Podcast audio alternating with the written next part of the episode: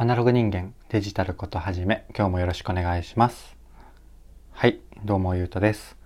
この番組は聞いてるだけでほんのちょっと IT リテラシーがアップしちゃう。そんなお得なお話を日々しているラジオになってます。たまたま聞いちゃった方もほんの数分だけでも聞いていってくださると嬉しいです。はいということで今日は何の話をしようかなっていうとチキリンさんが Voicy で話していたVoicy を選んだ基準が学びになる。という音声配信をテーマにしたお話をサクッとゆるゆるとしてみようかなと思います。はい。で、チキリンさんはご存知という前提でお話を進めていくんですが、知らない方向けにこの説明欄にリンク貼っておくので、えっ、と、見れる状態の方は見ていってください。で、チキリンさんが、うんと、ブロガー、ツイッターって感じなんですけど、まあ、社会派ブロガーという肩書きを持ってる方なんですよね。それのそのチキリンさんがとうとう Voicy を、えーと、密かに始めているんですよね。ツイッターとか、えーと、ブログで告知しないで。でその辺の話も放送でされてるので、えっと、なんでそういうふうにしてるのかっていうところは、えっと、それもまた勉強になるんですが、えっと、昨日10月2日に配信されていたVoicy を選んだ基準えー、なんで、えーと、いろいろ音声配信ある中 Voicy を選んだかっていう話がままた特に学びになったのでちょっと思わずシェアしてみています。で Voicy 詳しくはチキリンさんの Voicy で聞いていただきたいんですが、えっと、ざっくり2つあの要点というか挙げていてこちらの僕の配信ではその2つをサクッとご紹介した上でちょっと補足というか、えっ、と、僕のチャンネルならでは的なところをあのセットでお話ししていくので、チキリンさんの Voicy 聞く前の前予習みたいな感じで聞いていただけると嬉しいです。という前段階で2分経ってるんですが、まあ、チキリンさん、えー、 Voicy ぜひフォローしてみてくださいっていう感じで前段階は終わりとして、えっ、ー、と、じゃあ何を選、選、えっ、ー、と、 Voicy を選んだ基準として重要視していたかっていうと一つがチキリンさん自身がユーザーとしてリスナー側として楽しめるかとか楽しめていたかっていうところですね。まあやっぱり Voicy の方が、 Voicy の方が勝手にスタエフと比べちゃってますけど、 Voicy、まあ著名人の方がめちゃめちゃ多かったりとか、えっ、ー、と、するっていうのはもちろんあるんですけど多分ツイッターの動線とかツイッターとか、まあ、SNS にまあ投稿する習慣ノートとか、えー、とか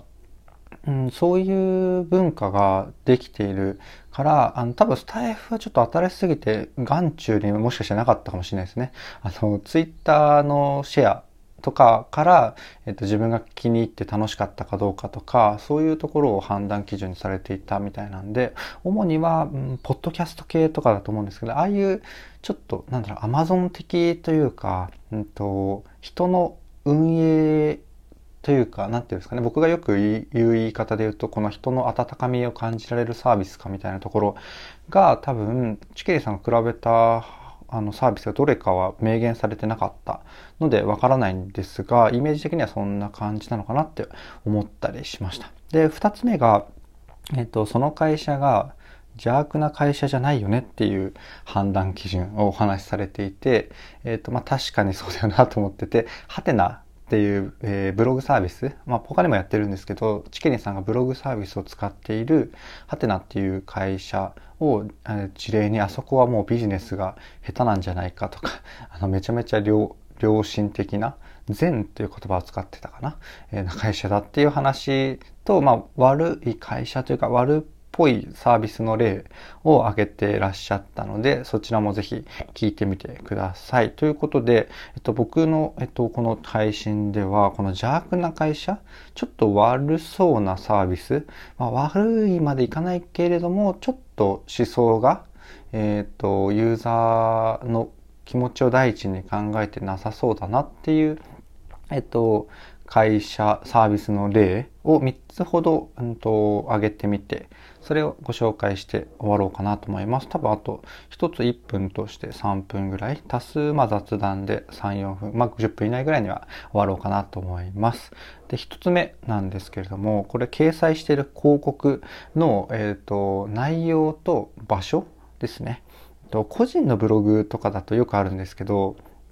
めちゃめちゃ読みにくく、あの、広告を記事の途中にバンバン入れてたり、えー、邪魔な感じにしてくるところは、まあ論外ですし、広告の内容が、うんと、なんだろうな。その、要はそのサービスに、えーとまあ、自動で出てる場合も多いんですけど、そのサービスと合った内容が、えー、広告として出るといううん前提であれば、まあ、それちょっと違うか。まあ、掲載してる広告が邪悪な感じだと、まあ、警戒した方がいいですよっていうところですね。まあ、実際にはこの自動の広告だと自分の履歴とか自分のアクセスによるんで、まあ、自分がそういう怪しいところ、えっ、ー、と、あの、アクセスしてなければ出ないですけれどね。まあ、自動じゃない場合に、その広告、結局広告ってスポンサーなわけですから、その自動じゃない場合、自動か自動じゃないかの判断基準とかも別途あるんですけど、まあ、それは置いといて、あの、明らかにちょっと怪しいサイトへの動線が多かったりとか、えー、デカデカと出てたりしたら怪しいかなと思って、まあ間違いないかなと思います。で、二つ目なんですけれども、二つ目はメルマガなどのこのプッシュ的なもの、えっ、と、アプリではプッシュ通知、メールではメルマガだし、LINE アットかもしれないし、このサービス側からどんだけ、えっ、と、ユーザー側に、えっ、と、アプローチをしてくるか、これがまあ、気持ちいい形に、たまに設計されてたり、その読み物がすごい素敵なものが売りだったりするところはたまにあるんですけれども、まあまあまあ、メルマガがこう、しつこいところは、まあ、総じてというか、かなりの確率で、えっ、ー、と、良くない、よく、わ、悪いとまではいかないですけれども、そんなに、えっ、ー、と、自分たちというか、えっ、ー、と、使う側、サービスを受け取るユーザー側のことを第一というよりは、えー、マネタイズなり、こう何か、まあ、うん、ビジネスライクって言ったらあれですけど、まあ僕が好きじゃない感じ。ではあるかなと思ったりしてます。なので、プッシュ的なもの、えー、がしつこいところには注意っていう感じですかね。で、三つ目が、この二つ目のプッシュでしつこいっていう言葉もう使っちゃったんですけど、三つ目何かって僕が書いてるかっていうと、しつこさ、さりげなさ、わかりやすさって書いていて、えっ、ー、と、例えば、まあ、プッシュのそのメールとかもそうなんですけど、なんかサイトの購読とかも、ページをちょっと見ただけで購読しませんかってひたすら出続けるとか、えっ、ー、と、ど、いろんなアクションでちょいちょいちょいちょいと有料化をこう進めてきたりとか、それが、うんと、なんだろうな、本当に有料を検討すべきタイミングに特に限られてないとか、そう、本当に購読したいと思った人と、例えば、購読したいと思うかどうかの判断基準で、うんと、結構、雑なところが多かったりとか、なんだろう、読んでる途中にポンって多分何秒以上で出すとか結構ひどい話ですよね。記事を集中して読んで読んでるのに、えっ、ー、と、ポップアップで数秒、数秒、数十秒読んでたら出すとか、これ読み終わった時とか、どっか他のページ行く時、まあ他のページ行く時もちょっと若干、えっ、と、いらなくて戻った時は最悪なんですけどね。あの、なんで、画面下まで行った時とかに出すとかだとなかなか、まあいいのかなとか思ったりっていう、ちょっと話がずれたんですが、えっ、と、そういうなんかサービス提供者側がやってほしい動作をしつこいなと思う感じでやってくるところっていうのは、えっ、ー、と、良くない。良くないというか、注意。で、逆に言ってるのがさりげなさ。で、え、ー、と、そういう記事を読んで、まあ、一段落、一段落って言葉が違うっていう話はあるんですよ。一段落したタイミングで見せるとか、えっ、ー、と、うんまあそういう、まあ、さりげないなっていう感じを持ったところは、まあいいんじゃないかなと思ったりしてます。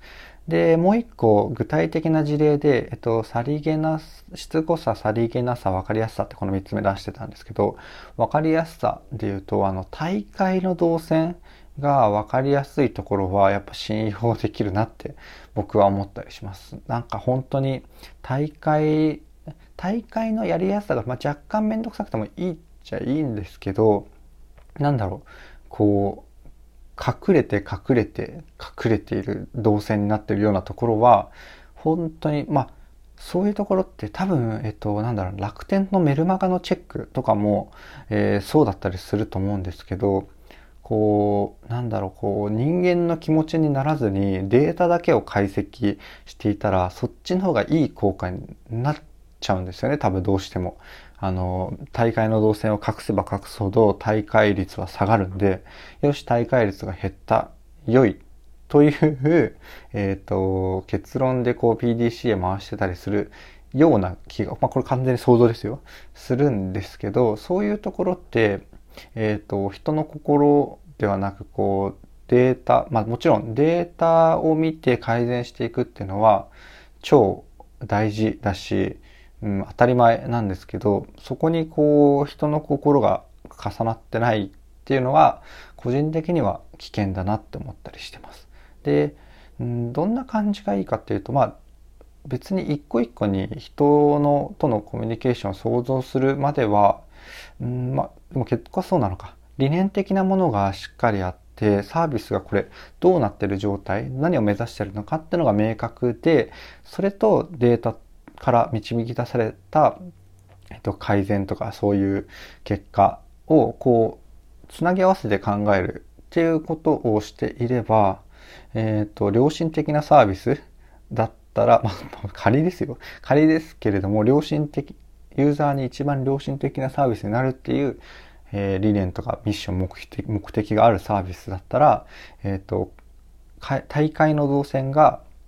えー、深いところにある方が大会しにくいっていうデータが仮に出たとしても、大会ししてした後のユーザーのこの SNS のシェアとか、その一人一人のそのサービスに対する印象とかを考えたら絶対やらないですよ、そんなこと。とかね、そういうことを僕は考えたりしてます。なので、えっ、ー、と、わかりやすさっていう観点だけじゃないですけど、うんと、サービスの理念とか、こう、表立って言って目指しているところと、えっ、ー、と、その使っての印象が乖離がなければないほどいいっていう感じですかね。ちょっと無理やりまとめようとしましたが。っていう感じで3つお伝えしたんですが、10分ぐらいって話したんですが、ちょっと脱線脱線したので結局12分話してしまいましたが、いかがでしたでしょうか。えっと、僕の放送が、うん、予習的な感じにちょっとはなるかなと思うので、えっと、 Voicy のチキリンさんの放送もぜひ聞いてみてください。というところで、えっと、終わろうかなと思います。今日の配信が良かったかなと思ってくださった方、いらっしゃいましたらいいねとか、フォローとか、ええっと、コメントとか、レターとか、えっと、いただけるとめちゃめちゃ喜びます。というところで今日の配信は以上とさせていただきます。最後までお聴きいただきありがとうございました。ではまた。